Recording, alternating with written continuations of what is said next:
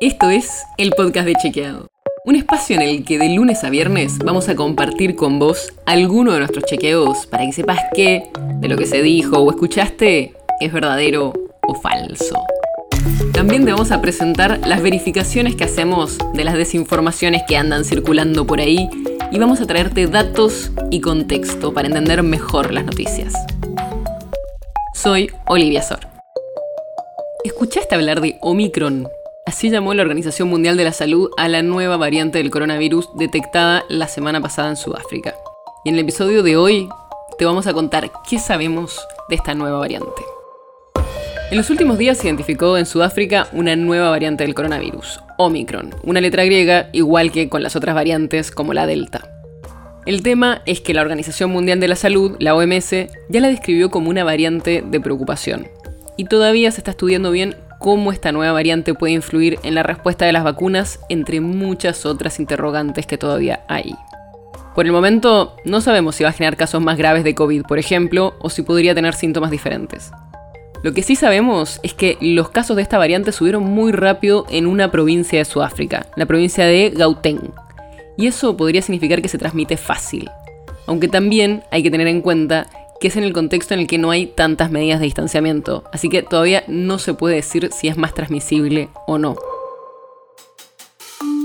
Y tampoco sabemos bien si las vacunas van a funcionar con el mismo porcentaje de protección que contra las otras variantes que ya fueron estudiadas. Y el problema es que tenemos niveles de vacunación muy diferentes en las distintas regiones del mundo.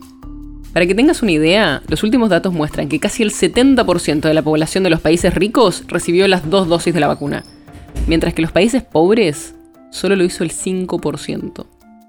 Y el panel de expertos independientes de la OMS alertó sobre esto, porque si los países más pobres casi no tienen acceso a las vacunas, esto pone en peligro la salud de todo el planeta.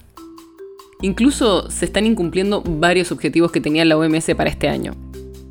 Se habían puesto como meta que el 40% de la población de cada país esté completamente vacunada para fines de este año.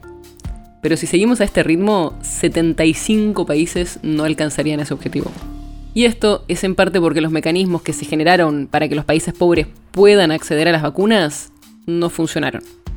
Los países ricos no donaron las mil millones de dosis que se les habían pedido.